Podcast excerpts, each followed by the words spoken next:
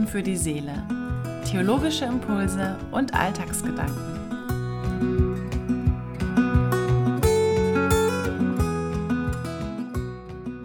Herzlich willkommen und schön, dass du reinhörst. Und wieder ist Ostern. Wie schnell doch die Zeit vergeht. Vor einem Jahr an Ostern hätte ich wirklich nicht gedacht, dass wir ein Jahr später immer noch mitten in der Corona-Pandemie sein würden. Mir fehlt einfach so vieles.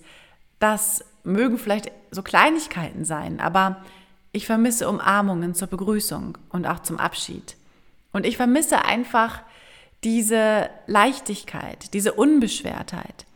Ich vermisse es, mit vielen anderen Menschen in einem Raum zusammen zu tanzen, ganz nah beieinander zu stehen, sich ein Glas Wein zu teilen oder sich etwas ins Ohr zu flüstern.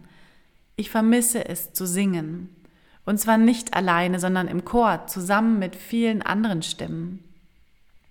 Ich vermisse es, ins Allein Gott in der Höser Er mit einzustimmen und mich vom Gesang der Menschen und vom Klang der Orgel tragen zu lassen. So vieles, was für mich immer einfach selbstverständlich war, fehlt mir. Und wieder ist Ostern. Meine Lieblings-Ostergeschichte kommt aus dem Lukasevangelium. Da sind zwei Menschen zusammen auf dem Weg und sie sind unendlich traurig und niedergeschlagen. Jesus ist vor ein paar Tagen gekreuzigt und begraben worden und er fehlt ihnen so sehr. Und plötzlich nähert sich da jemand. Und plötzlich läuft da jemand mit ihnen, hört ihnen zu und tröstet sie und spricht stundenlang mit ihnen.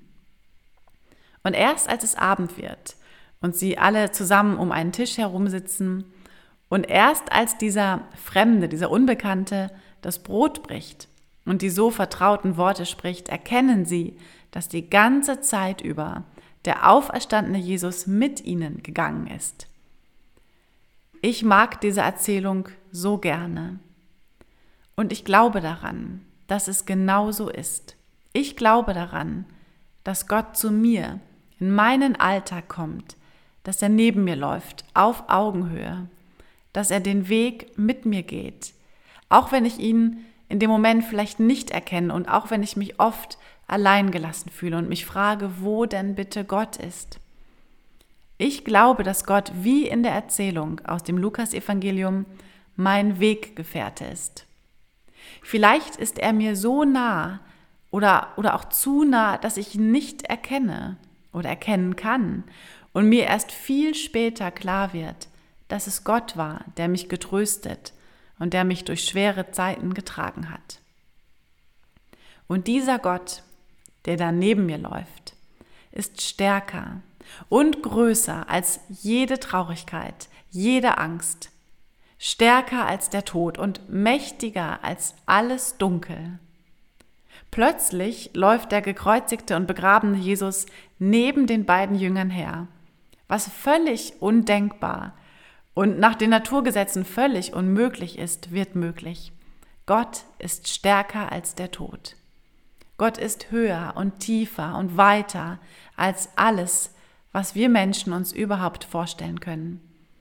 Gott ist die Liebe, die immer einen Weg findet, auch wenn alles dagegen spricht und auch wenn die Chancen schlecht stehen.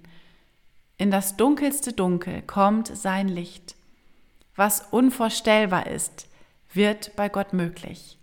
Die Hoffnung auf ein Wunder. Diese Hoffnung ist für mich Ostern.